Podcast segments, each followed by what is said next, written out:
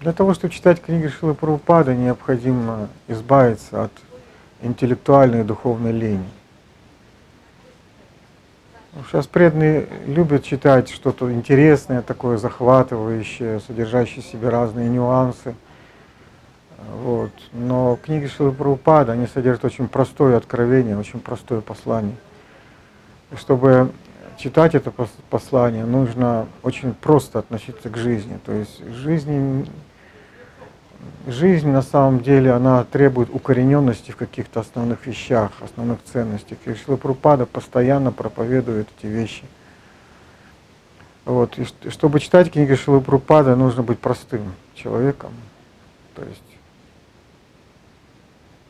доверять основным фундаментальным вещам и стремиться укорениться в них, пропитаться ими.